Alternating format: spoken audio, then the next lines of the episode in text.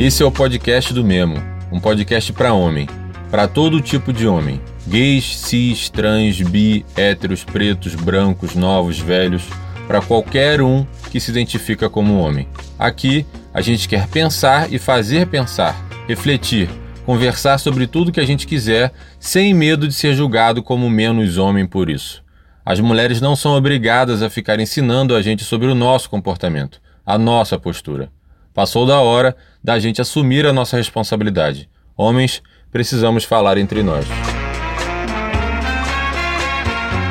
Hoje, pela primeira vez, um episódio só com convidadas mulheres. A gente quer entender o que elas acham dessa história de homem falando sobre gênero. Sempre me perguntam, mas por que não tem mulher no Memo? Eu explico que a proposta do Memo é ter homens falando com outros homens. Homens dos mais diversos possíveis falando sobre as nossas questões, questões de masculinidade. Dessa forma, a gente consegue trazer mais e mais homens para o debate de gênero sem roubar o protagonismo das mulheres e dentro do nosso lugar de fala. A gente falou mais sobre isso, inclusive, no episódio O Manifesto, o décimo episódio da primeira temporada. Vale ouvir. Beleza. Mas mesmo com esse foco de falar com homens, o podcast do Memo tem um público feminino muito maior do que a gente esperava lá atrás. Metade da audiência é de mulheres. E as mulheres são as principais divulgadoras do Memo. Falam para os homens, namorados, irmãos, ex-namorados, amigos, maridos, sobre o podcast, marcam os arrobas nas nossas publicações, incentivam a participação nos grupos reflexivos que promovemos e muito mais do que isso. Incentivam esse debate nos seus grupos de amigos, dentro do ambiente de trabalho e por aí vai. Desde o primeiro dia do Memo, lá em 2017, as mulheres têm um papel fundamental. Antes da gente se lançar no mundo, o Memo fez um encontro só com mulheres e pessoas da comunidade LGBT, para trocar, pegar impressões e ver o que a gente podia fazer para afinar a nossa proposta de atuação e deixá-la alinhada ao debate de gênero feito pelas mulheres há muito tempo. E esse encontro foi maravilhoso, é pedra fundamental do Memo. Levei muito na cara, mas foi ótimo fizemos uma série de mudanças, de questões semânticas ao tipo de abordagem com os homens. De lá para cá, a gente se aproximou de mulheres ativistas e de vários grupos feministas. Nada disso foi suficiente para que aquela perguntinha deixasse de existir. Mas por que não tem mulher envolvida diretamente no mesmo? Outra pergunta muito boa.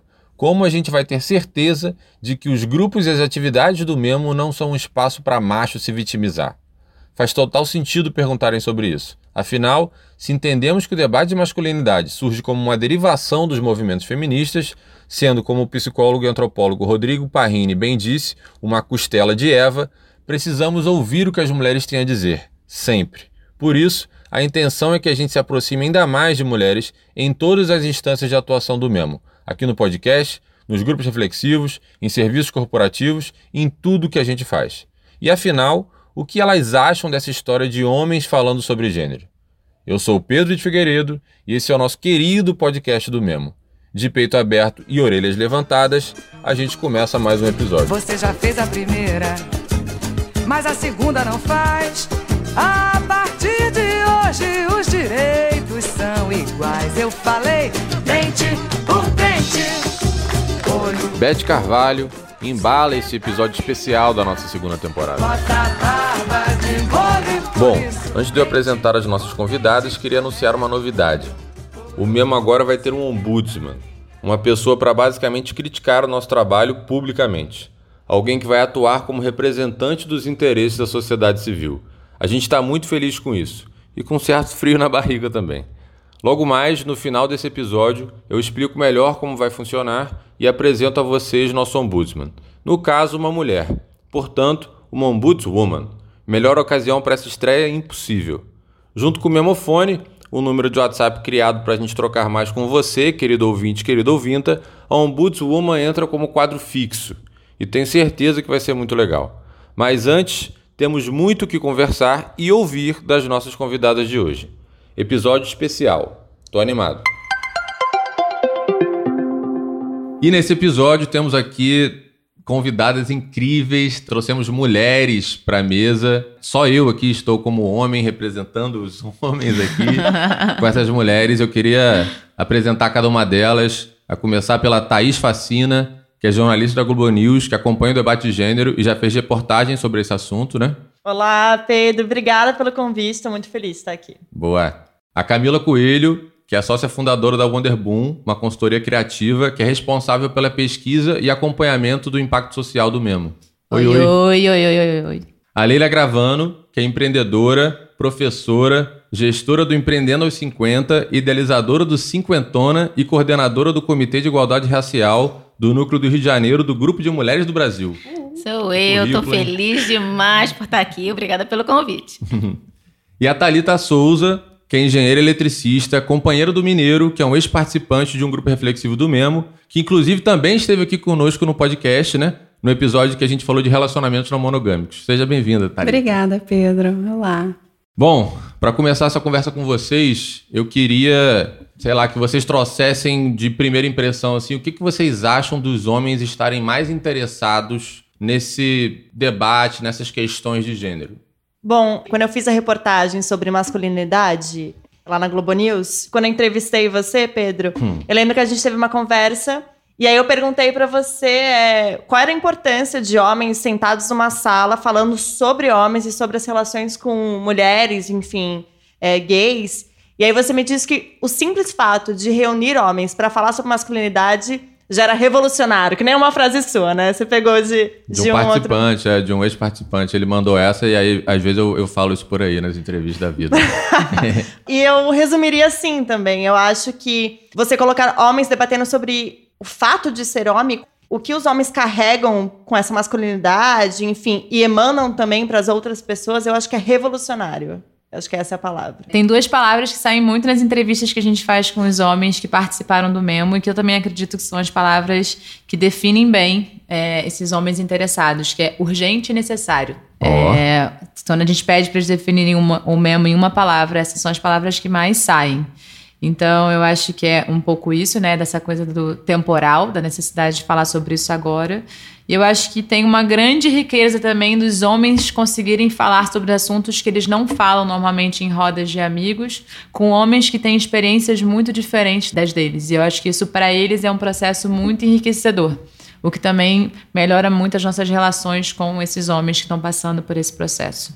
Eu acredito que tem muito medo de falar sobre essas coisas do olhar do outro, né? E aí eu acho que os grupos do Memo trazem uma coisa muito boa que é você já está ali para falar sobre isso. Então tá todo mundo pronto e tá todo mundo aberto.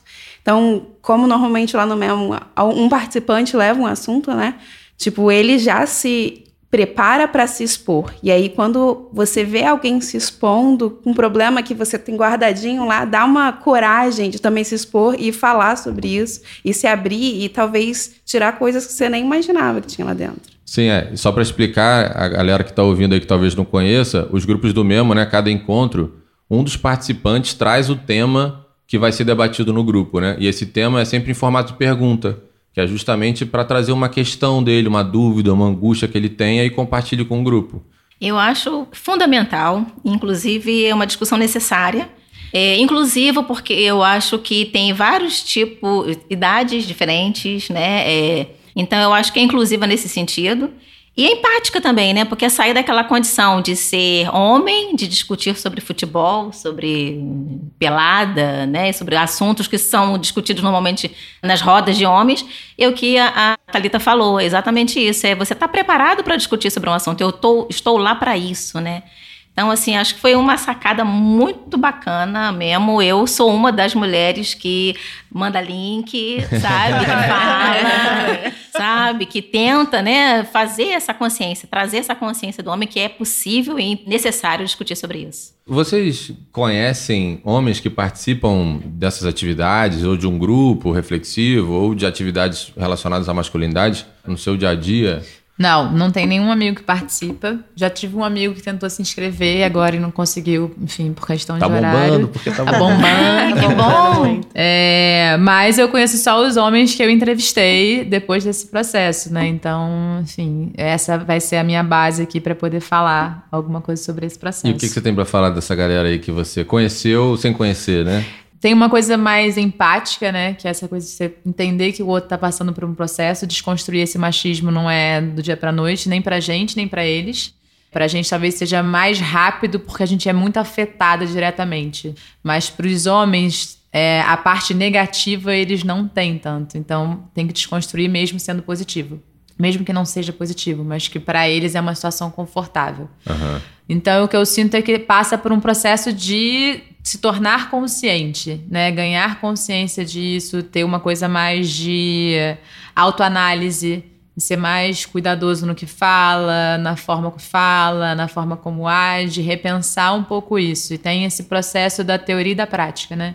Do que, que eles entendem que é o machismo e tem essa régua, essa regra bem larga aí que vai desde a agressão né, física até o ciúme, até o a não ajuda dentro da casa, até, enfim, essa coisa mais, essa coisa um pouco mais específica do dia a dia. Sim. Você falando isso, é, a gente tem, né, nas nossas apresentações dos- de cada encontro, a gente tem sempre uma apresentação de introdução que a gente deixa claro ali, a gente bota um assim, aviso importante, não é um selo de qualidade.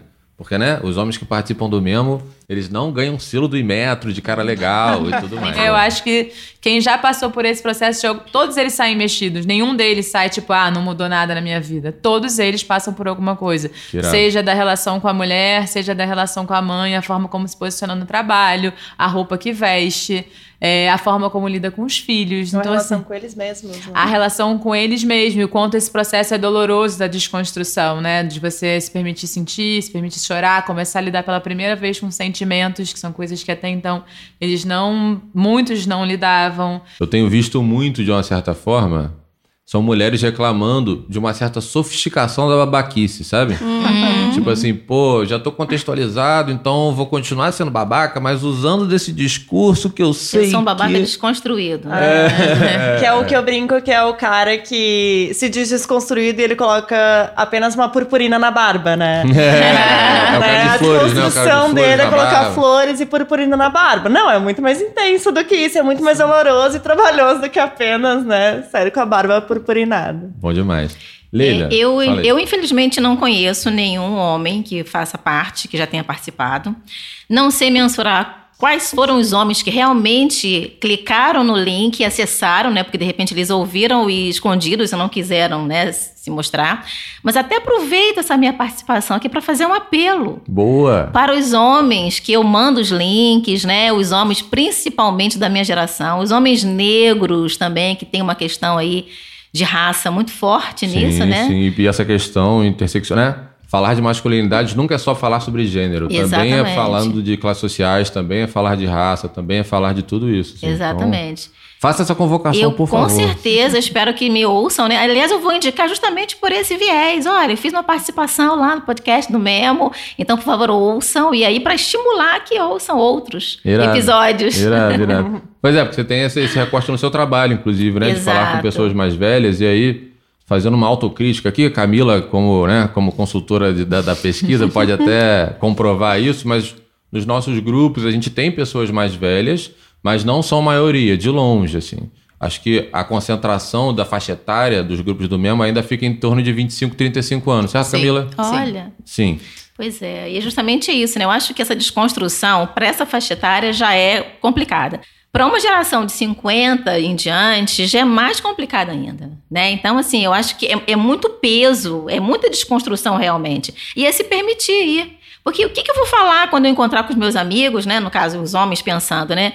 Vai pra onde? Vamos tomar um shopping? Ah, não, não, eu vou no encontro ali de masculinidades, né? O que, que esses homens, meus amigos, vão pensar? Deve passar na cabeça deles, né? Então, acho que é, é a questão mesmo de chamar, de ir, de conhecer, de interagir, de trazer para discussões. Eu conheço um, um participante que ele nunca contou pro pai dele, né? Ele participou do, do- dos grupos do mesmo, assim, logo no início.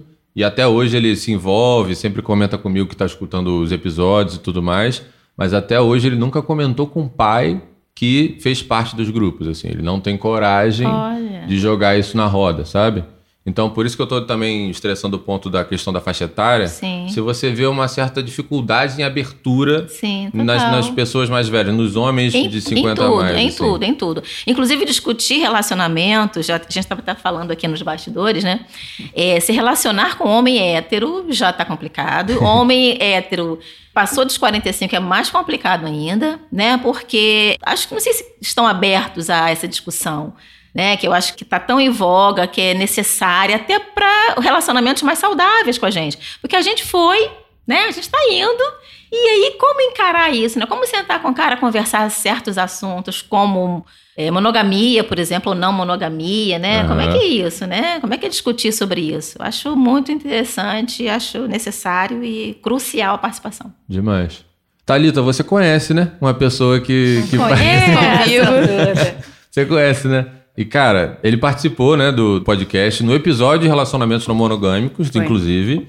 É, foi o episódio número 13. E, cara, você me contou depois, né? Eu encontrei com vocês dois depois. E vocês me contaram, você me contou que vocês fecharam o relacionamento Sim. depois. E a pergunta que, assim, eu tô pra te fazer desde então é: foi por causa do episódio que vocês fecharam, cara? O que, que foi isso? Não foi por causa do episódio, mas o episódio ajudou muito. Ajudou muito a fechar. Ajudou muito a fechar. ajudou muito na discussão. Boa. Porque o que ele fala pra mim e o que ele fala pros outros são coisas diferentes. O relacionamento não monogâmico, ele se apresentou pra mim quando nos conhecemos há um ano como não monogâmico, e eu que tava numa fase da vida que eu queria ver o que, que tinha por aí, depois de um relacionamento muito longo, eu aceitei. Só que pra mim foi muito difícil quando eu estava completamente apaixonada e eu queria estar com ele o tempo inteiro e sempre tinha essa coisa da não monogamia. E ele tinha outros relacionamentos. E ele tinha um relacionamento de muito tempo até. Então, a gente teve muito problema, a gente teve muita briga, porque mesmo que eu compreendesse o porquê da não monogamia, mesmo que eu entendesse o quão bem poderia fazer, para mim era muito difícil, eu sofria muito. E eu sofria de forma desproporcional até, porque era tudo muito novo. A gente passou por várias situações difíceis, mas assim, foi muito importante o podcast que ele me falou que saiu e na hora eu comecei a ouvir. Eu lembro, eu estava andando na rua, ouvindo o podcast, eu parei, desliguei e falei, eu não vou continuar ouvindo, porque foi muito invasivo falar, ele estar falando sobre o nosso relacionamento com outras pessoas, mas foi mais chocante para mim vê-lo falando sem eu estar junto sabe? Falar sobre o sentimento dele, como ele se sentia, e, e não só sobre o nosso relacionamento, sobre o relacionamento dele com outras pessoas. Então, aquilo ali gerou muitas discussões do porquê o que você disse lá não é o que você disse para mim. Que doideira, hein? Que não é que ele estava mentindo para mim, nem que ele estivesse mentindo aqui, mas são formas de se expressar. Sim. Então a gente, sim. com- a partir dali, a gente conseguiu talvez alinhar as nossas expectativas no que, que a gente estava vivendo.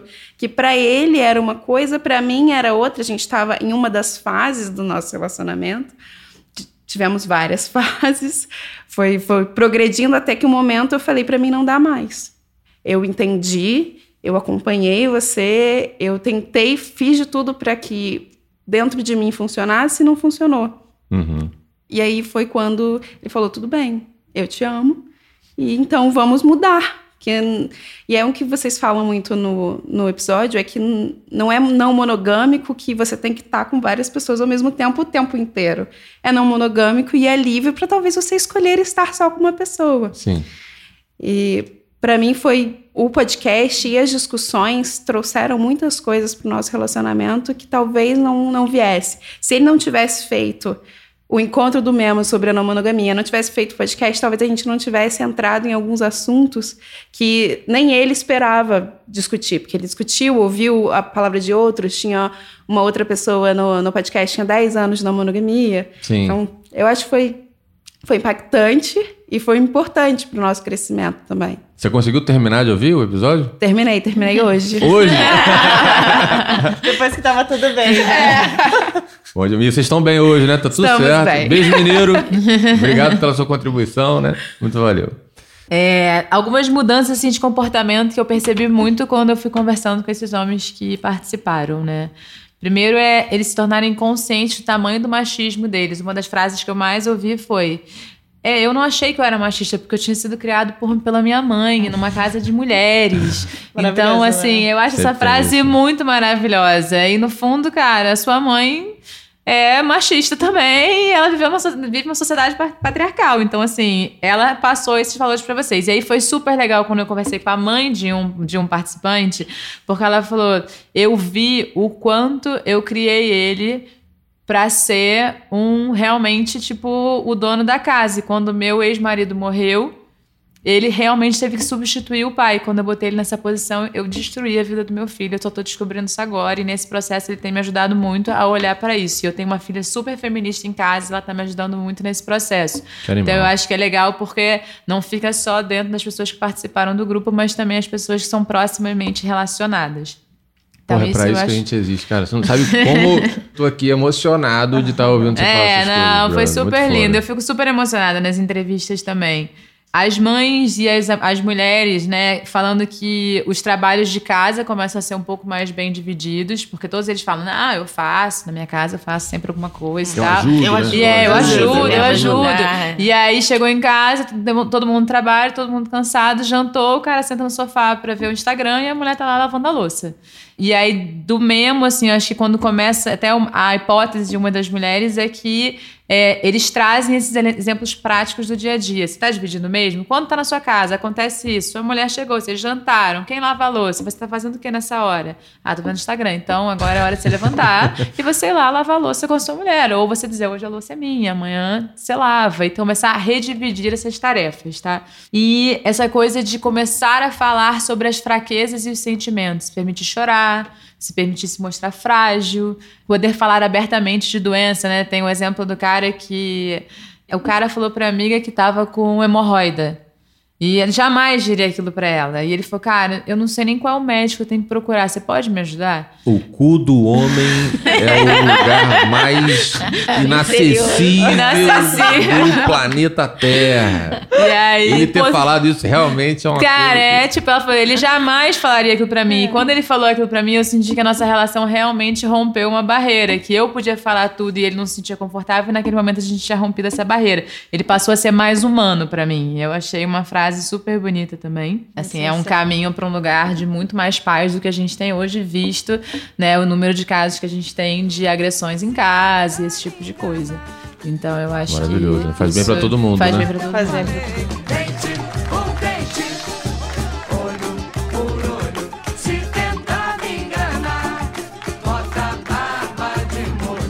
Vamos aproveitar então agora e ouvir. A gente pediu aqui um- uma contribuição das nossas ouvintes mulheres, né? Como metade da nossa audiência é composta por mulheres, acho que elas têm bastante coisa para dizer sobre o que a gente já conversou nos episódios do ano passado. E eu queria chamar a Tayaná Andrade, que é a mãe do Pedro, aí meu xará, que é técnica de logística e ela se diz fã do Memo. Vamos ouvir o trecho que ela selecionou do episódio de relacionamento não monogâmico, né? Aproveitando que a gente estava falando disso. E depois ouvir o que ela tem a dizer sobre isso, sobre o trecho que ela selecionou. Sim. A tensão sexual é uma questão importante, precisamos falar dela, né? É, é- é o tesão que faz as pessoas traírem. As pessoas não traíram porque acharam alguém muito inteligente ou muito legal. Até pode acontecer, mas em geral é tesão, é sexo, desejo, desejo sexual. Aí quando você está monogâmico, restrito, né, dentro de um acordo de exclusividade sexual, é comum que você fique sublimando o seu desejo Sim, ou sim. traia. Sim. Meninos, eu não concordo com o que vocês disseram sobre as pessoas traírem por apenas atração sexual. Não acho que, que é assim que acontece. Eu acho que as pessoas não estão afim só por desejo sexual. Elas querem realmente inovar, elas querem sair do cotidiano, elas se sentem atraídas intelectualmente, há uma ligação muito além de só sexo. Eu acho que isso é um pensamento bem típico de homem. Não vou chamar vocês de machista, mas tipicamente homem machista, porque no universo das mulheres, obviamente, a gente pode até atrair por atração sexual. Não vou dizer que isso não existe, óbvio que existe, porque todos nós somos é, seres humanos e temos desejos, mas o desejo vai muito além do desejo sexual. Existe o desejo intelectual, o desejo de companheirismo, e tudo isso para uma mulher é o suficiente para a gente se sentir atraído por uma outra pessoa, não apenas o desejo sexual em si. Eu acho que tem uma parada do homem que é ser esse ser que não consegue controlar o apetite sexual dele, sabe? E é uma coisa construída da masculinidade que é muito forte, assim, né? Tanto que a gente estava conversando aqui também nos bastidores. o quanto é muito mais normalizado e comum o homem trair, né? E acho que justamente o que ajuda muito é essa ideia, assim, tipo, não consigo controlar meus desejos, então eu vou lá e pronto. É um instinto masculino, né? É, o chamado É. instinto O masculino. chamado Chamado instinto natural. que não natural. consegue controlar de jeito nenhum. Então, não sei se é nesse pé, né? Será que é instinto? Porque muitas vezes a gente vê homens chocadíssimos quando falam que mulher também sente muito desejo de sexo. Mulher adora sexo também, a gente quer transar também, sabe? Só que não é essa coisa, sabe, o instinto e tal, essa coisa controlada. Por isso que eu concordo com ela, assim. Eu acho que é um movimento bem machista, assim, talvez. O que, que vocês acham? Também acho. Acho, vezes, acho que às vezes até é uma forma de encobrir insegurança, medo, né? O cara tem medo de ficar sozinho, então ele, tipo, já mantém uma outra ali, porque não posso ficar sozinho, se eu perder essa, eu tenho que ter uma segunda. Questões de inseguranças masculinas, assim como as, as mulheres também têm. Então, eu acho que, assim, justificar sempre por um ímpeto de um tesão é, cara, é uma construção assim, grave que já devia estar realmente muito avançada pra dizer que não é só isso. Foi E mal, eu- galera. Desculpa aí. é, por esse aí, né? vocês realmente vocês deram uma pisada na Desculpa bola, aí. cara. Eu pensei que bola. foi ruim, cara. Ficou isso, ruim né? mesmo. Por que, que pra mim isso é mais curioso? Porque quando a gente conversa com esses caras que saíram do Memo, esse é um dos assuntos que pra eles mais gera, assim, relações não monogâmicas. Muitos nem sabiam o que, que era isso.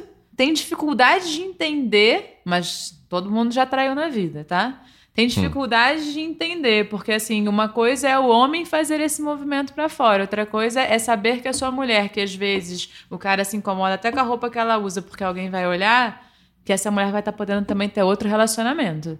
Bom, É. vamos escutar o próximo, a Bora. próxima ouvinte que trouxe um outro trecho selecionado aqui. A gente escuta e já já fala dele. Foi do episódio Passar Pano, que é o nosso episódio número 8. O ponto não é sobre você né, dar dicas de como ser um novo homem se colocando numa, numa- posição professoral, que era o que ele estava colocando antes. É você de fato se incomodar com aquilo, porque aquilo ali você entende como um desrespeito. Sim. E aí você sente a necessidade de se colocar ali. E quando e entender você. que o seu incômodo vai causar uma reflexão no outro, né? Que Sim. acho que é o mais importante. Sim, sim. Não é dizer não faça isso, mas tu, tipo, a maneira como eu, como eu me coloco é pensa aí que, na merda que você falou, É. pelo amor de Deus. Que eu entendo como merda, né? É, exatamente. Que eu entendo como merda. Ou que, ao invés de dar dica, falar assim, cara, eu assisti esse filme e esse filme pra mim foi transformador. Sim, Entendeu? sim, então, sim. pô, pode ser que Eu você escutei seja esse legal. podcast. É, exatamente. Vê aí, eu Eu vi aí. esse documentário, né, assim, Muito interessante isso de se colocar em primeira pessoa nos diálogos, porque o homem, ele, na mesma medida que ele se afasta dessa posição de apadrinhamento e se aproxima de uma construção conjunta, ele vai desfazendo esse medo do julgar e ser julgado, que é o que faz com que muitos homens se silenciem perante situações de machismo. Essa foi a Júlia Faustina Abad, que é assessora jurídica e criminóloga. Eu achei muito bom. Eu lembro de. Numa das entrevistas que eu fiz lá em São Paulo, com grupos de masculinidade também, um dos caras que eu entrevistei, ele falou assim: parece que o homem ele tem uma carteirinha que faz parte do grupo da masculinidade, assim. E quando você cutuca ou mostra para um outro amigo seu que, cara, isso foi desrespeitoso, isso não tá legal, uma atitude que até então era comum. Parece que o homem tem medo de perder essa carteirinha e sair do grupo, assim, É onde ele coloca a excluído. carteirinha em xeque ali, né? Exato. E, e que importante é isso, né? E aí você falou nesse- nessa gravação que a gente ouviu, enxergar numa situação que é desrespeitosa para alguém. E nós, mulheres, a gente sente o desrespeito diretamente, né? O que é pior ainda, se você ouve seu amigo falar e acha que é um desrespeito com os outros, imagina quem sente ele diretamente, né? Então eu acho essencial esse toque, mandar essa publicação, mandar, sugerir um podcast. E aí, pra gente ir aumentando ainda mais esse debate e passando de amigo para amigo, aí o amigo passa, passa para o outro, que passa dentro de casa. E assim contagiar, assim, e levando essas mensagens para outros meios, talvez elas não cheguem, né? Assim, eu acho muito perigoso o homem que se acha desconstruído e se acha o cara feminista só no- na palavra. E, eu, cara, eu sou engenheira, eu trabalho com um monte de homem e é sempre eles, eles se acham todos muito jovens, muito estudados e que tá tudo bem. Não, machista é o meu avô, machista era o meu pai. Eu tô ótimo. E são coisas no dia a dia que incomodam, sabe? E eles não enxergam isso. E assim, eu virei a, a chata do escritório de discutir com todos eles. São pequenas coisas que atingem muito. Outro dia, um, um rapaz que trabalha comigo veio e perguntou pra minha amiga: e aí, o carnaval? Tá solteira, né? Como é que vai ser? Ela falou, ué, vai ser normal, como foi todos os outros. Ele, não, porque agora, né, você vai pegar todo mundo. Não, assim, o que, não, e aí a discussão que ele levou era que no carnaval o homem podia chegar e pegar qualquer uma, podia puxar e beijar qualquer uma. No carnaval tá liberado. No carnaval tava liberado, e que agora que ela tava solteira, ela podia ir. Porque antes ela não poderia ir para o carnaval. E assim, um cara que a gente está acostumado a trabalhar normalmente e que parece um cara ótimo, e que parece e que é um cara ótimo e que se acha um cara desconstruído, que se acha que é um cara feminista e que se importa, mas são detalhes. E aí eu comecei a discutir com ele, ele falou: "Não, calma, é porque na minha época era assim". Eu falei, não, na sua época não era assim. Na sua época não podia. Ele, não, na minha época eu podia. Eu ia pro carnaval em Salvador e eu beijava quem eu quisesse. Não, você não podia, você nunca pôde. Com certeza todo mundo estava incomodado e ninguém nunca te falou isso. E aí você tá há 10 anos casado, você nunca mais foi no carnaval, porque você ainda tá com essa mentalidade de que era assim e que ainda é assim. O quanto a gente é taxada de chata, de encrenqueira, porque a gente se coloca também nessas posições, né? Por isso eu acho importante os homens se colocarem também, porque a mulher, quando ela Sim. se coloca, facilmente ela é dita como a chata, ah, ela vem encrenqueira, ela vem abrigada. Ai, de novo isso, de novo isso. Feminagem. Goleirinha ativista. É importante dos homens não deixarem, passarem pano Não por passarem aí, né? pano também, com Porque é certeza. isso, cara. Criticar um outro homem ou um grupo, né? Dentro de um grupo, que seja um grupo de WhatsApp, sabe? Não é simples assim, mas, cara, foda-se, né? Na real, foda-se. Tem que falar de alguma maneira. Se aquilo de fato te incomoda, né? Eu acho que tem que dar um jeito de externalizar aquele sentimento que você tá tendo, independente de qualquer coisa. Eu sei que não é simples e muitas vezes, né? Tem estratégias muito diferentes de se colocar eh, nesse sentido. simples até eu acho que é. É, simples é. É eu acho que na é. realidade é porque É como complexo você é como o romper com essa incômodo, barreira, é né? como o incômodo não é seu, porque se você pensar no incômodo da mulher toda vez que ela passa isso, é muito menos incômodo você falar pro seu amigo que ele tá fazendo Com errado do que o incômodo que ela tá, só, que ela tá passando. Vamos para a próxima ouvinte aqui, que é a Inara Sanches, que é especialista em diversidade e inclusão dentro de organizações, né, dentro de- de- do ambiente corporativo. Ela selecionou um trecho do episódio Paternidade no Brasil, que é o episódio número 12. Precisa, a gente precisa escalonar. E quem escalona são a política pública e as empresas. Se eu pego uma empresa que tem 5 mil, 10 mil, 20 mil, 100 mil funcionários, eu estou escalonando, né? Porque aqueles 100 mil funcionários estão lá para a comunidade dele. Se ele tem três, no mínimo ele tem três pessoas no seu núcleo familiar, isso já virou uma Você, onda. pessoa de... do RH, escute o que a Sandra está falando aqui. Escutei o episódio sobre paternidade e eu entendo que a gente precisa aprofundar o debate sobre masculinidades nas organizações. É uma organização, ela é feita de pessoas e por mais que tenha uma cultura específica dessa organização, ela também segue a cultura da sociedade que está inserida. A liderança dessa empresa, ou seja, as pessoas que tomam decisões, geralmente é formada por homens brancos privilegiados, que não reconhecem seu lugar de privilégio. Então, quando eu ouço que precisamos escalonar via organizações, eu me pergunto se o ideal não seria trabalhar os indivíduos dentro das organizações. Minha dúvida é como fazer isso. Eu sei que tem práticas como as rodas de conversa entre homens, mas como é que a gente escalona isso? Um outro ponto é como convencer a liderança de que esse é um movimento necessário, quando a maioria que está ali não percebe dessa forma.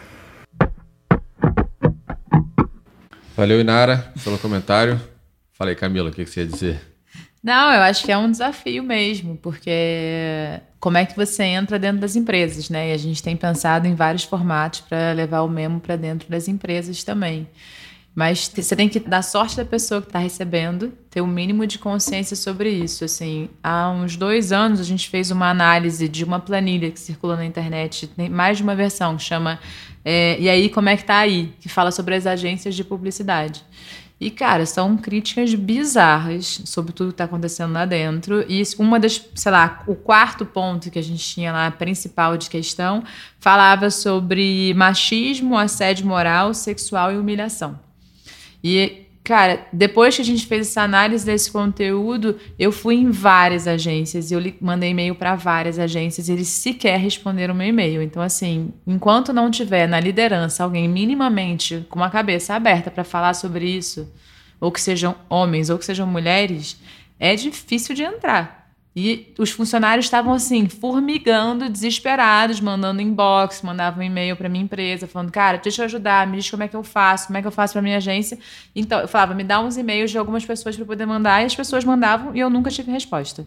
É. Então, eu acho um assunto super delicado e ele é muito necessário porque o perfil dos homens que chegam pro Memo, a gente conseguiu identificar, sei lá, três perfis. Que a gente chama dos inconscientes, são os caras que caíram de paraquedas, eles não sei nem como é que eles chegaram, que são muito poucos.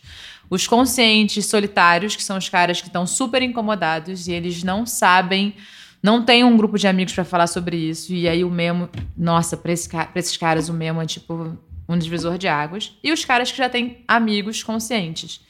No memo chegam principalmente esses conscientes. Na empresa a gente chegaria nesse que a gente está chamando de inconscientes, que podem também ser chamados de inconsequentes, com alguns juízos de valor.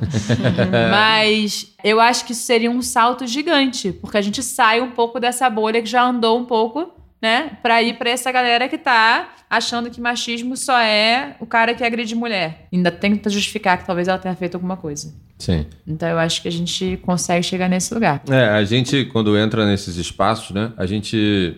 Primeiro que entra via RH, na maioria das vezes, que são as cadeiras dentro das organizações comumente mais ocupadas por mulheres, né?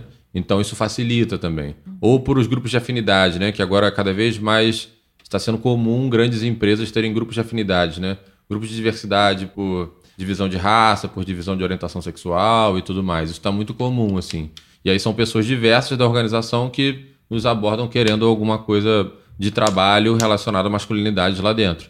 Mas é, a gente precisa sempre de alguém de uma hierarquia mais alta, na maioria das empresas ainda é uma relação muito hierarquizada, para você conseguir ter um patrocinador, sabe assim, um sponsor, um cara que tipo compre e faça com que os outros também vão e participem das atividades, assim. Uma coisa que eu também tenho percebido além disso, né, é as pressões que estão surgindo, tanto da sociedade, são pressões externas, quanto da pressão, como você estava falando, Camila, de baixo para cima. Então, assim, muitos talentos estão deixando de trabalharem naquele lugar porque não, mais, não concordam mais com os valores ou com outras práticas que aquela organização tem e buscam outro lugar para trabalhar. E também a pressão externa do ponto de vista de dinheiro. Os acionistas exigindo, né, pessoas de dinheiro relacionadas à grana mesmo, assim, que tipo, só vou contratar um fornecedor se o board for composto por metade de mulheres. Só vou é, investir dinheiro nessa empresa se tiver um trabalho de equidade de gênero sendo desenvolvido, sei lá. Então eu enxergo que essas outras pressões, esses outros jeitos, ajudam a fazer com que esse cara que está lá no poder, que muito provavelmente vai ser um homem branco hétero, se mexa um pouquinho e comece a, a trabalhar nesse sentido, sabe? Mas realmente não é simples. Volto a repetir o que eu falei para Sandra no episódio lá da paternidade. Escutem o que ela disse e vamos trabalhar isso dentro das organizações também. Último trecho, selecionado por um ouvinte mais do que especial. Imagina que num determinado momento você é casado, tem lá uma esposa, você tem, sei lá, um ou dois relacionamentos. Aí você gosta, sei lá, de ir à cachoeira. Sua esposa detesta a cachoeira. Aí tem uma pessoa que gosta muito de cachoeira também. Você tem um relacionamento com ela, você vai à cachoeira com ela, sei lá, no, no sábado. Não todo sábado, mas quando der à vontade. Então, assim, não precisa necessariamente virar outra parceria para toda a vida, felizes para sempre, Sim. todos juntos. Bom, esse trecho me incomodou bastante. é, e também no final tem um momento em que ele diz que quando você está muito afim de ficar com uma pessoa, ou você trai, que também já coloca isso como um fato né, estabelecido, ou você vai ter que sublimar o seu desejo. E para mim, nesses dois trechos, é, o que me bate assim é muito essa questão de um homem que não está disposto a abrir mão de absolutamente nada que ele queira, é, que seja uma coisa séria ou um, uma ida à cachoeira no sábado. Então me passa uma percepção assim de, de homens mimados é, que não estão dispostos a, a abrir mão de absolutamente nada, que estão realmente querendo tudo sempre do jeito que querem é, e da forma que querem. Eu falei que essa ouvinte é mais do que especial porque ela- o nome dela é Gabriela e ela é a minha parceira, ela é minha companheira. E esse episódio, assim como você estava falando, Thalita, né? Também rendeu muito lá em casa esse episódio aí. Porque ela fez uma crítica a ele de uma maneira geral, assim, que a gente estava com uma proposta de muito afirmar coisas, sabe? De tipo. E a gente não é especialista em relacionamento não monogâmico, né? Eu nunca vivi um, por exemplo. Eu vivo com ela num relacionamento monogâmico. Então ela ficou assim, cara, parecia que estavam trazendo umas verdades ali que eu, porra, eu discordava de tudo e ficava meio puta. Então, é isso, né? Gabriela, muito obrigado, desculpa aí, foi mal. É, eu me senti exatamente como a Gabriela, porque eles, vocês colocaram vários pontos, a visão do homem sobre aquelas coisas. E aí, quando a gente fala de relacionamento, eu sempre pensava como a companheira dessa pessoa se sente nesse tipo de situação. Sabe, se eu quero ir à cachoeira com outra pessoa, cara, eu não preciso ter um relacionamento ou ter uma relação não monogâmica. Ah, eu acho. É, isso também. Porque eu acho- sexualizar uma É. companhia que vai com você Exatamente, cachoeira, Exatamente, sabe? porque é, eu acho que vocês ficaram muito focados na coisa da relação monogâmica, ela é exclusivamente uma prisão. E não é uma prisão, não precisa ser uma prisão. A gente sabe que é muito, e é muito por conta do machismo. A relação monogâmica, ela pode ser, sim, muito livre. Eu posso ir para um bloco de carnaval enquanto o meu companheiro vai fazer, vai para outro bloco de carnaval. A gente pode ir para onde a gente quiser e a gente pode ter as relações que a gente quiser, porque para mim a relação que me traz coisas boas e que faz eu crescer não necessariamente é sexual, Total. sabe? A união do ser e das almas, cara, eu tenho com um amigo, eu tenho com uma amiga, eu tenho, sabe, em conhecer uma pessoa que se identifica com o que eu penso, não necessariamente sexual. É isso. A, a- a Gabriela, né? É uma pessoa muito especial, né? É, e eu sempre gosto de, de- de trazer uma história que quando a gente foi, né? A gente fez entrevista com a Thaís e também já fomos na Fátima Bernardes. no encontro com Fátima Bernardes. Chique, chique. E aí a produtora do programa pediu pra Gabriela ir junto. Gabriela foi junto, se liberou do trabalho, conseguiu ir junto comigo e tal. E nos bastidores, a produtora foi perguntar para falar, falar assim, Gabriela, você vai sentar na primeira fileira do programa, e o programa é ao vivo, né? Uhum. Você vai sentar na primeira fileira do programa e a, a Fátima vai te fazer uma pergunta. E a pergunta que ela vai fazer é: o que, que você já percebe de mais transformação no Pedro desde que ele começou esse processo, assim? Fomos pro programa, né? Aquela maluquice acontecendo ao vivo, ah, não sei o quê, não perguntaram nada pra ela. A Fátima não foi lá falar, Fatinha, né? Pra quem é mais íntimo. Não foi falar com, com Gabriela lá. Só que eu fiquei curiosaço, né? Eu falei assim, Gabriela, o que que você ia falar pra Fátima Bernardes num programa ao vivo em rede nacional sobre o meu processo de transformação? E eu achando, né, claro, que, porra, ela como minha parceira ali ia me jogar pro alto, ia, porra, me enaltecer, ia falar que eu sou um cara incrível, que tá tudo certo. Ela falou assim, Pedro, na verdade eu ia falar que você agora reconhece mais rápido os seus erros. Continue errando. Maravilhosa. Isso é uma baita vantagem, né? é, cara, é. isso é uma coisa incrível. Não, é- na hora é isso, né? Bateu de um jeito diferente do que eu imaginava, deu aquele tilt. Mas, pô, isso já é um elogio maravilhoso vindo de uma mulher e de uma mulher que está comigo todos os dias da minha vida, né?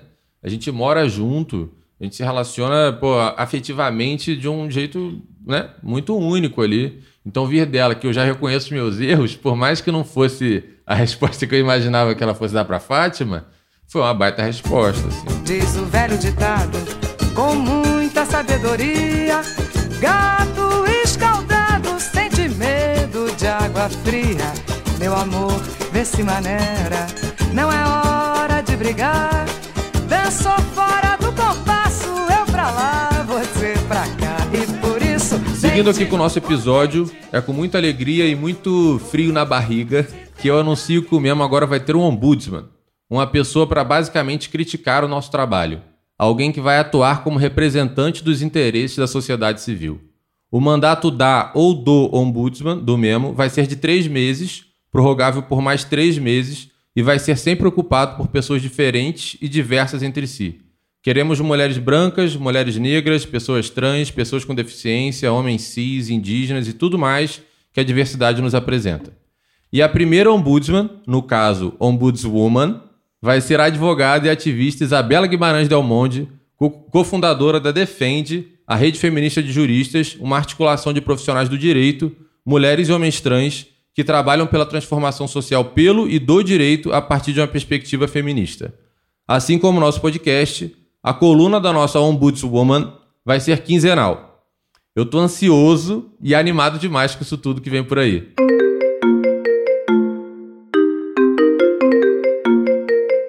Seja bem-vinda, Isabela, querida. Oi, Pedro, querido, obrigada. É uma alegria fazer parte desse processo. É uma imensa coragem né, do Memo de bancar, de propor isso. Estou muito feliz, muito honrada e eu acho que vai ser um processo incrível. Eu queria saber da sua visão em relação a essas várias iniciativas de masculinidades que têm surgido por aí nos últimos, sei lá, dois, três anos. O que, que você acha disso tudo? Pedro, eu acho ótimo, eu acho que é fundamental. Afinal de contas, os homens também compõem o gênero.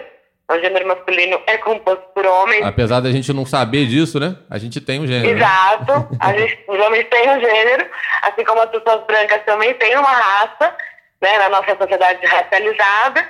Então é fundamental que os homens se apropriem e debatam desses assuntos entre si. Entretanto, e aqui eu não estou falando, é, não é uma fala original, essa ideia né, que eu vou apresentar aqui, eu aprendi com Bell Hooks, que é uma escritora, uma acadêmica também dos Estados Unidos, e Bell Hooks traz um debate que é muito importante, que esses grupos de masculinidade, assim como outros grupos também, não podem ser apenas um espaço terapêutico né, para os homens e pode cair muito rapidamente num vitimismo.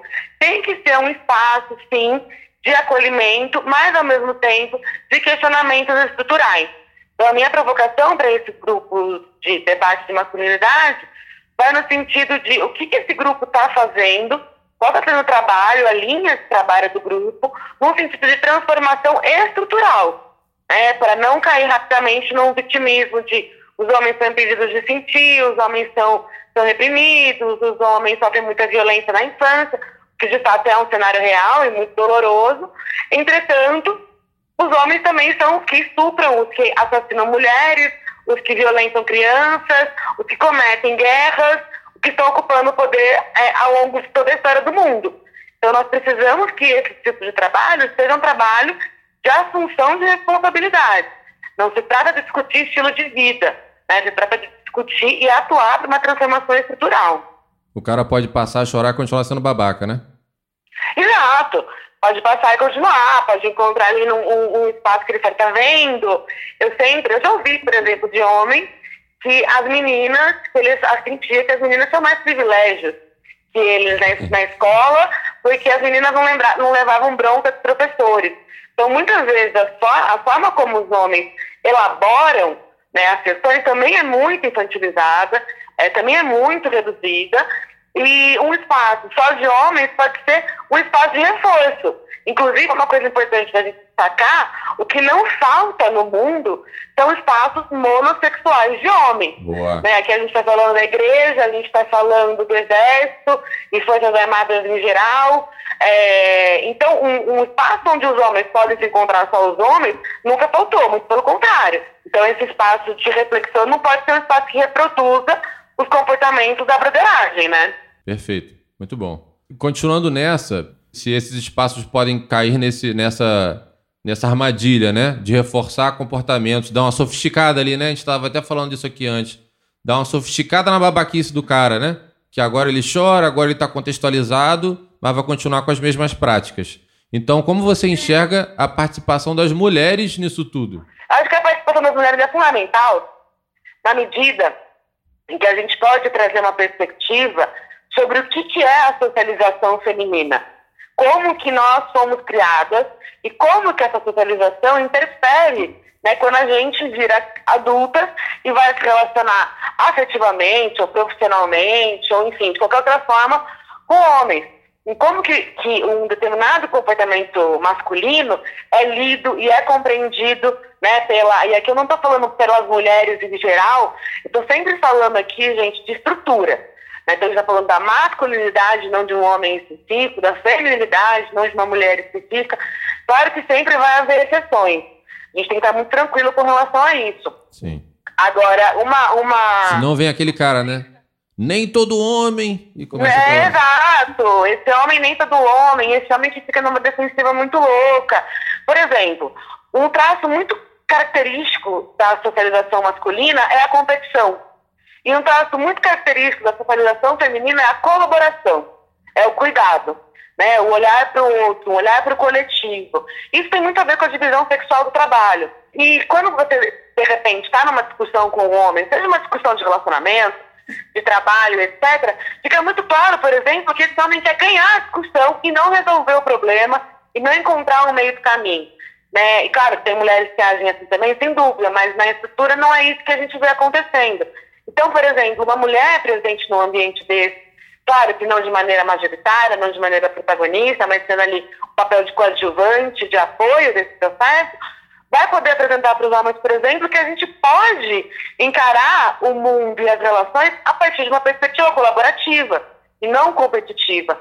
Eu acho que muita, acho que a gente fazer um debate é, só de homens de masculinidade, ele fica mais pobre e tem a tendência de ir para esse lugar de vitimismo, de estilo de vida, de agora eu choro e está tudo resolvido, mas eu continuo chegando na minha casa e não tomo nenhuma atitude com relação às tarefas domésticas, por exemplo.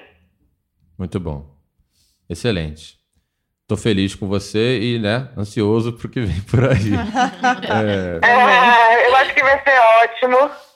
E, e, pô, que faz parte do exercício, a gente está disposto à provocação, né? é isso. E eu, eu queria te perguntar mais um, um- numa, numa vibe de cunho pessoal mesmo, assim. Tipo, por que, que você topou ser a ombudswoman do Memo? Por que, que você acha isso importante? Por que, que você entrou nessa, assim, com a gente?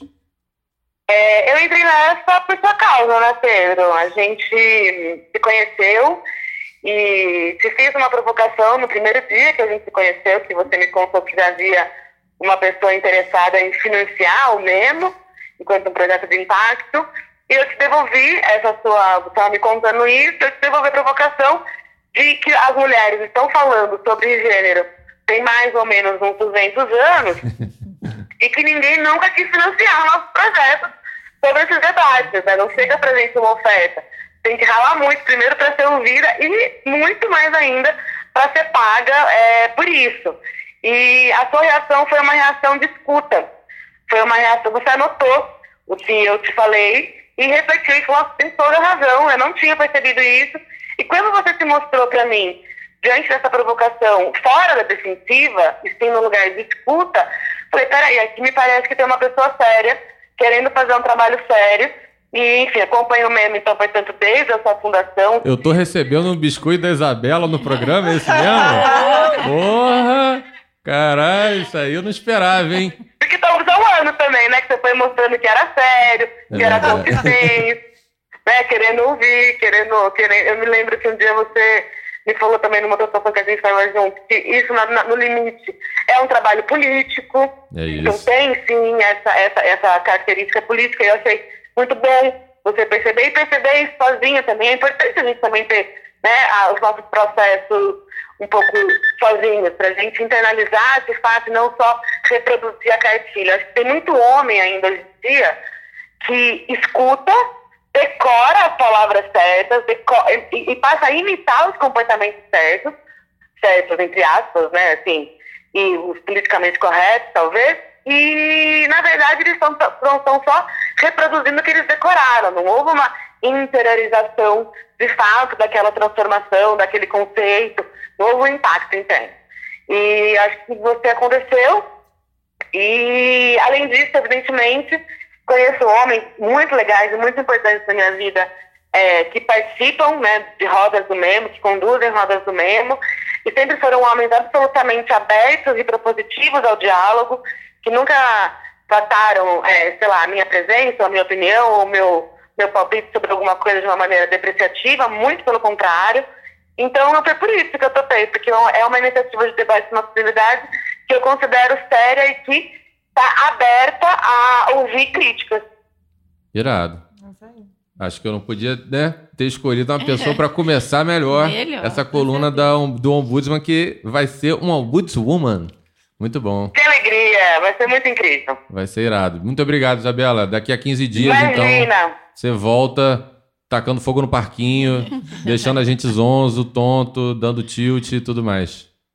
Pode deixar, eu não quero ver nem homem na defensiva, hein, gente? Eu vou, eu- Se homem aí acha que você não faz aquilo que está tá sendo falado que os homens fazem, simplesmente passa adiante porque a mensagem não é para você. Não precisa vir dizer para mim que você não faz, que daí eu não vou acreditar.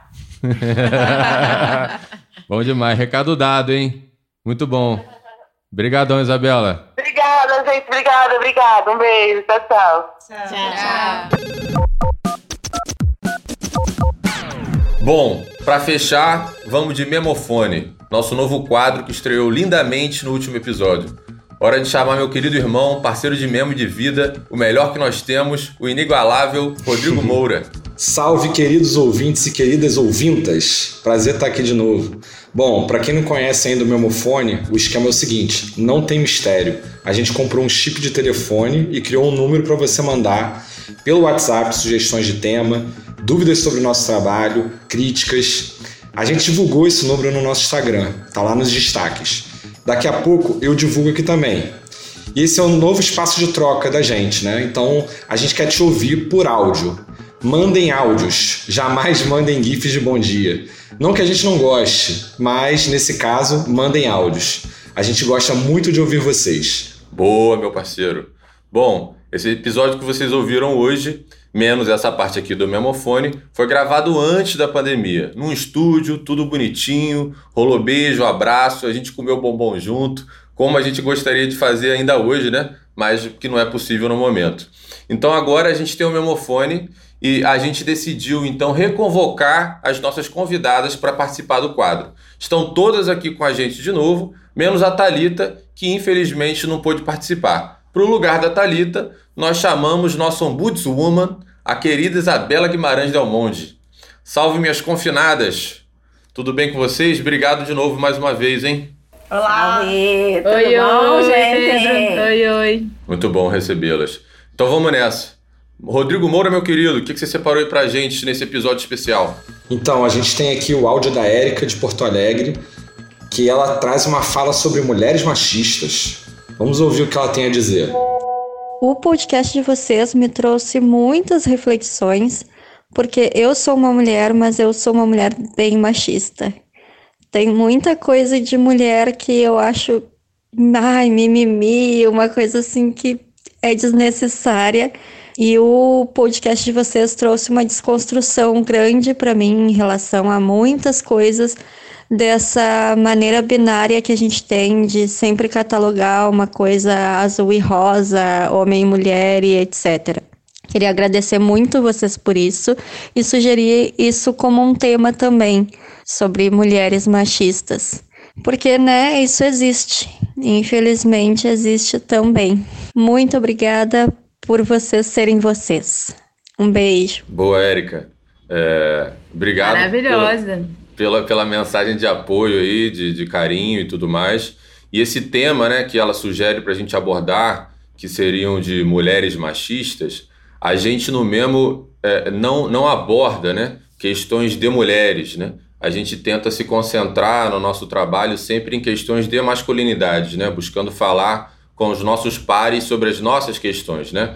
A gente entende no Memo que temos muito a fazer sobre o nosso comportamento, sobre o nosso modo de agir, né? Sobre as nossas questões e que cabe mulheres, cabe às mulheres discutirem essas questões de mulheres entre mulheres, né? Não vou ficar aqui eu, homem, dando lição sobre o que fazer, o que não fazer, mas como esse assunto sempre surge muito, a gente é sempre questionado sobre esse tipo de, de assunto, de abordagem. Ah, mas e as mulheres, Pedro? As mulheres também são machistas. Como é que vai fazer se as mulheres exigem da gente? E eu sempre fico me esquivando dessa resposta, justamente porque, por não considerar que esse seja o foco do, do, nosso trabalho, do debate que a gente precisa fazer enquanto homem. Mas já que estamos nesse episódio especial com mulheres tão incríveis como essas que estão aqui comigo, eu queria ouvir vocês sobre o que a Érica de Porto Alegre nos trouxe. E mais uma vez, muito obrigado, Érica. Bom, muito obrigada por estar aqui, Pedro. É uma honra estar no, no projeto com vocês, como um Woman. E sobre os comentários da Érica, eu queria trazer algumas reflexões para nós que é justamente sobre o aspecto estrutural do machismo, né? O uhum. machismo ele não se trata de uma conduta individual é, ou de, uma, de um traço moral, né? De algumas pessoas, algumas são, algumas não são. Ele é uma forma na, na qual a nossa sociedade está estruturada. Portanto, é, uma mulher reproduzir comportamentos machistas não é nada de outro mundo. Né? Nós fomos criadas dentro desse mundo, dentro dessa estrutura, mas uma coisa que eu acho que precisa estar tá muito mais, tá, tá muito mais evidenciado é que as mulheres não se beneficiam do machismo que reproduzem. Né? Ao contrário dos homens que se beneficiam da estrutura machista, ganham mais, não cuidam dos filhos, gastam menos tempo em trabalho doméstico e assim por diante. Uma mulher que reproduz por ter sido aquilo na, na, aquela circunstância na qual ela cresceu e foi educada, ela não se beneficia.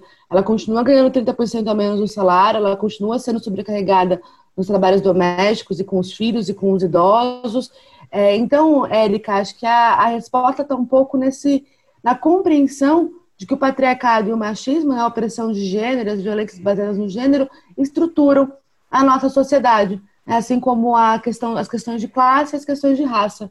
Então, acho que isso explica, ajuda a gente a entender um pouquinho por que, que tem mulher machista. E eu queria te parabenizar pela coragem é, dessa sua mensagem. É muito interessante ver Boa. alguém assumir esse lugar é, e querer se transformar. É, eu sempre fico muito emocionada quando eu ouço coisas assim. Então, Érica, tem um monte de conteúdo sendo feito por, por mulheres sobre esses assuntos. Dá uma busquinha rápida na internet, você vai encontrar conteúdo para para te ajudar a navegar nesse processo. Parabéns. Boa.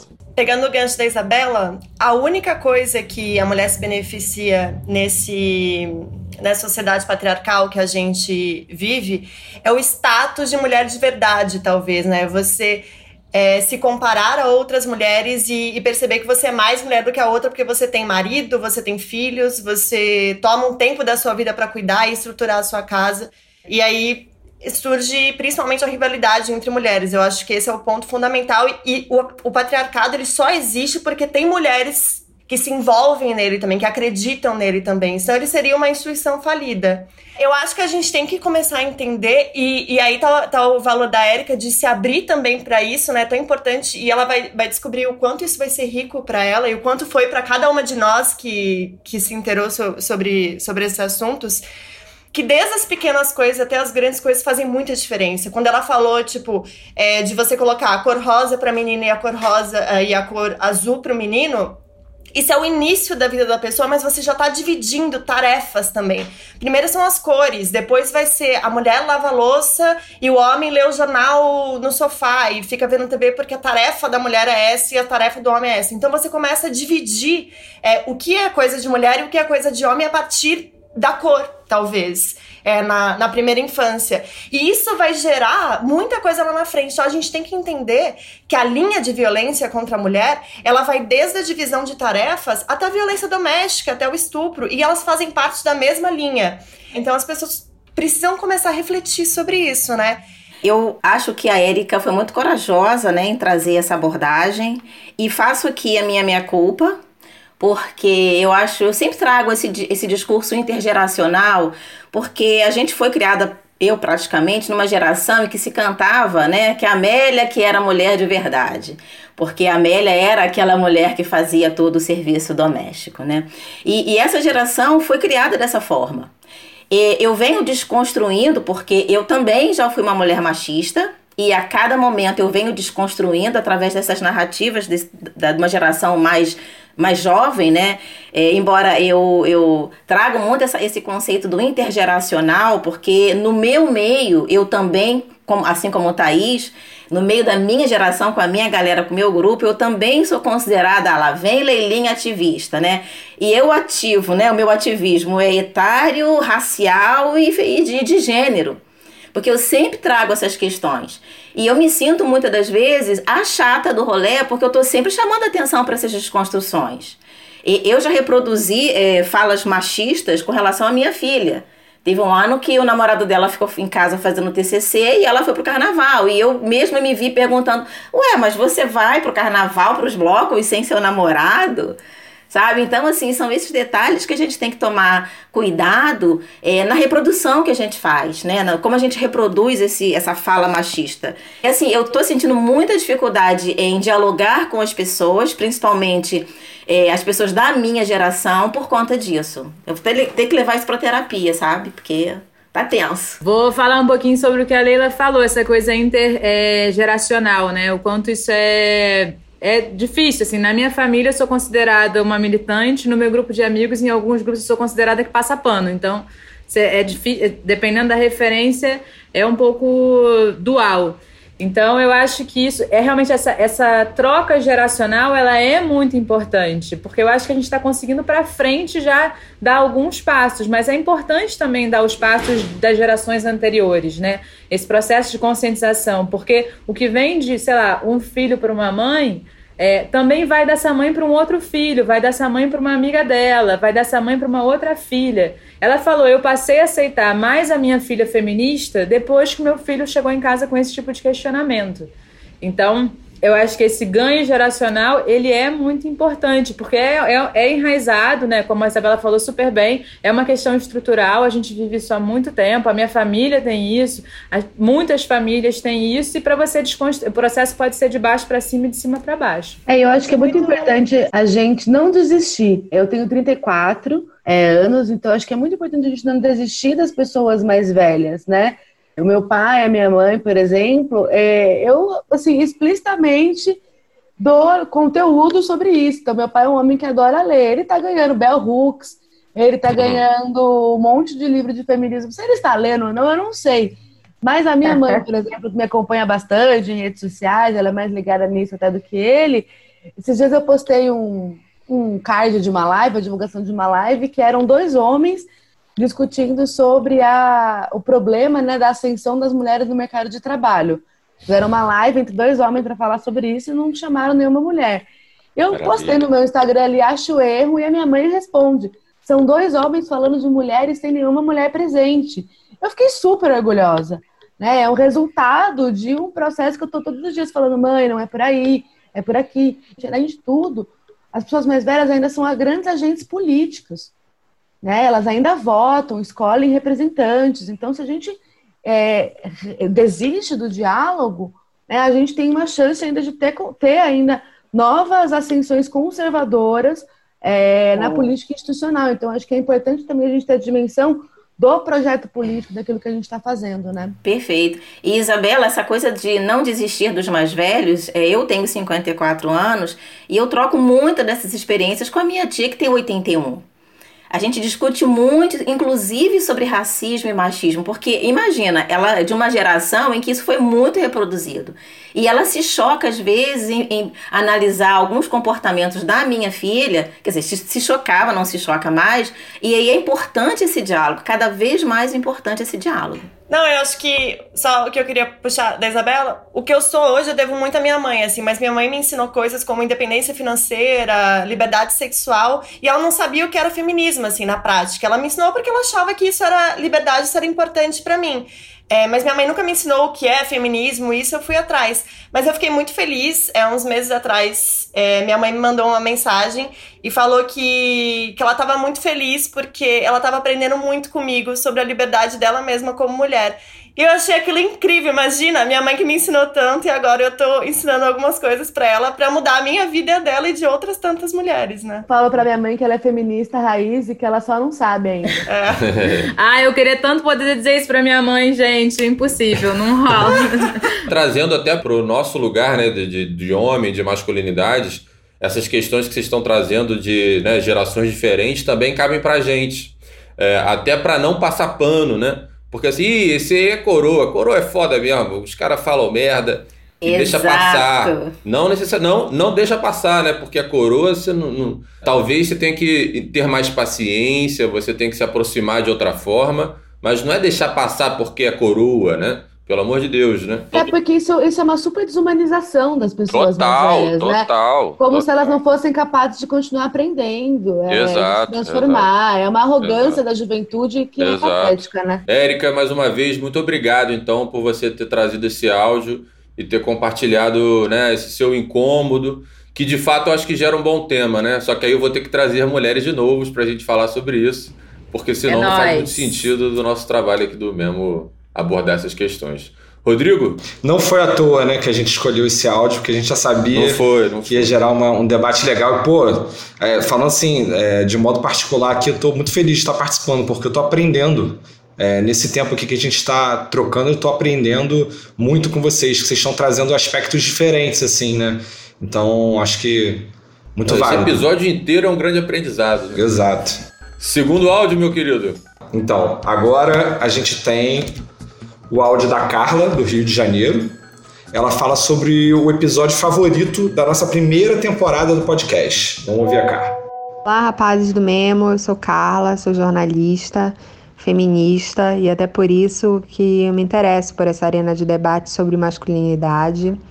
Gosto muito do podcast de vocês, me dá até um certo alívio encontrar projetos como o Memo. Eu sou viciada em podcasts e o Memo entrou na minha lista de queridos. Esse episódio que esse é, eu acho que é o preferido de todos, é o machismo LGBTQIA+. É, achei muito honesto.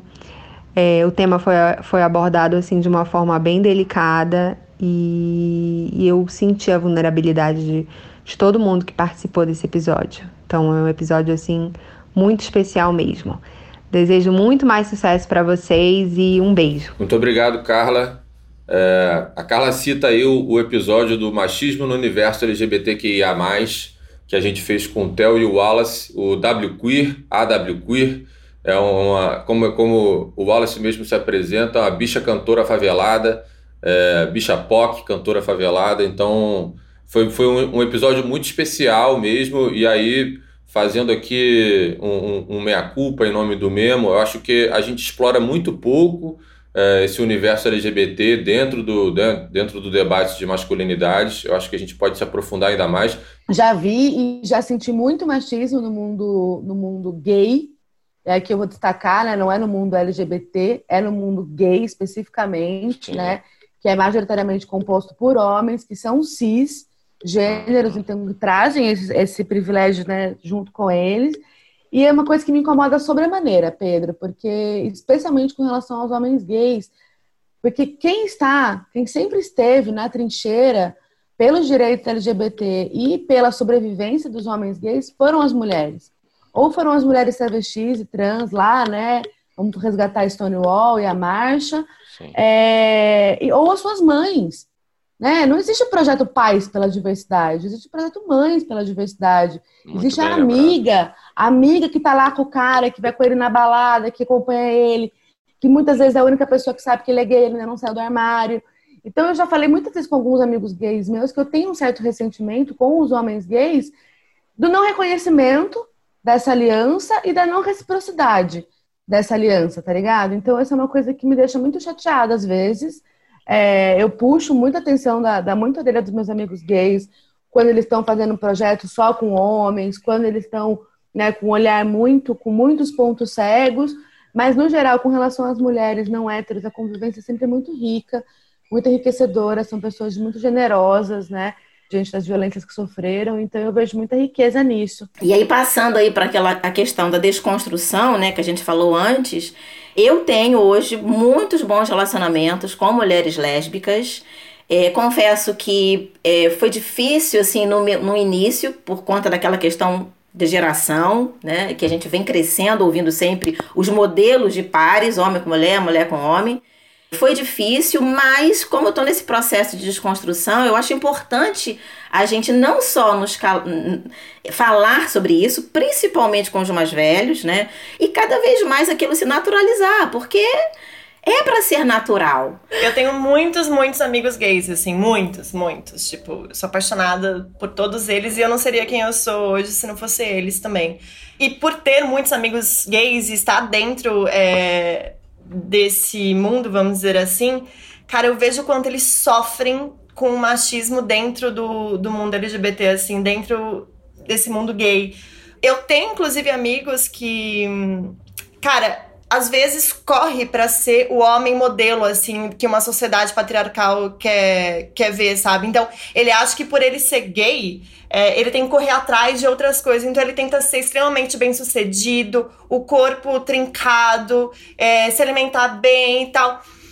E é uma pressão em cima é, dele muito grande, né? E eu vejo é, o quanto a rivalidade entre, entre os não meus amigos, mas entre os gays, assim, é, com quem com os que se sentem confortáveis com, com a orientação sexual que tem e, e, saiu do armário e é isso, pá, mundo sou eu. E as pessoas que ainda tiram só um pé do armário, sabe? Mas ficam com outro. Tá, eu tô falando de, de gays assumidos, enfim. E eu acho que, por exemplo, a bicha POC, que ela é mal vista muitas vezes no mundo gay, eu acho que é a maior revolucionária é, do mundo gay possível, assim, porque ela que banca, ela que se coloca no corpo dela político, a bandeira dela o tempo todo, sabe? E sempre vai ser a, a pessoa que vai ter mais olhares, mais julgamentos é, e tudo mais. Eu, eu tenho muitos amigos gays, acho que a maioria até dos meus amigos são gays. É, mas eu tenho poucas amigas lésbicas. E sendo super honesta, no começo eu tinha mais dificuldade com as mulheres. Assim, os homens eu já conseguia tratar com muita naturalidade, e as mulheres no começo eu estranhava um pouco. Hoje em dia é, totalmente natural.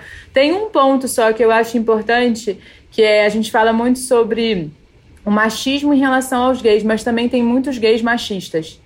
É, isso é uma coisa que as mulheres as mulheres com os gays elas conseguem trocar muito assim porque é, vários amigos gays falam ah hoje vou sair piranha ah hoje eu tô vadia e cara eles sempre usam adjetivos femininos para dizer para de alguma forma falar algo que vai ser que seria considerado negativo tá então e aí a gente vai trocando e corrigindo assim como eles também falam ah para de falar vai tomar no cu porque vai tomar no cu pra gente, não é um xingamento e não deveria ser para ninguém. Então eu acho que tem essa troca também que é importante, porque tem sim muitos homens gays que são machistas, assim, e que tem muito machismo construído que ainda não foi desconstruído. Então eu acho que isso é um tema é, é importante se falar, porque é, é uma discussão, assim, muitas, as, assim, as poucas vezes que eu discuti com amigos gays foi por isso. Porque eles estavam tendo comportamentos machistas e, e achavam que não porque são gays, como se isso justificasse. Fala, Isabela. Eu ia pegar justamente nesse seu gancho, assim, Camila, que a gente não pode esquecer que a gente vive num mundo em que a heterossexualidade ela é compulsória. Então, a maior parte dos meninos que hoje são homens gays foram criados como se fossem homens héteros. Né? Então, na mesma, nas mesmas linhas de privilégio. Então, foram homens que foram homens que não foram criados enquanto crianças para o cuidado, para o cuidado da casa, para o cuidado com o outro, né, para uma série de, de, percepções aí que ficaram alocadas ao mundo feminino. Quando cresce, não é porque é gay que vai reproduzir comportamentos femininos, né, ou, ou femininos assim, né, dentro da nossa caixinha do feminino, que deve ser um comportamento de todo mundo. Né, é, um, é um cara que vai precisar, sim, se, se exercitar e se trabalhar para transformação.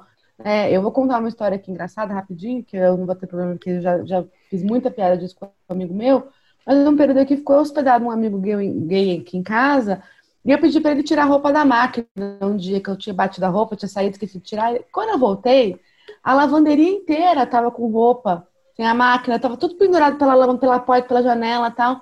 Porque ele pendurou a roupa, em vez de ele estender assim, pendurar com os cabides, ele esticou as calças no varal e couberam só cinco peças de roupa. Eu falei, mas bicho, tu não viu nenhum comercial de sabão em pó que tem aqueles lençóis esvoaçantes ali, né? Pra você ter uma ideia de como é que se faz esse trabalho.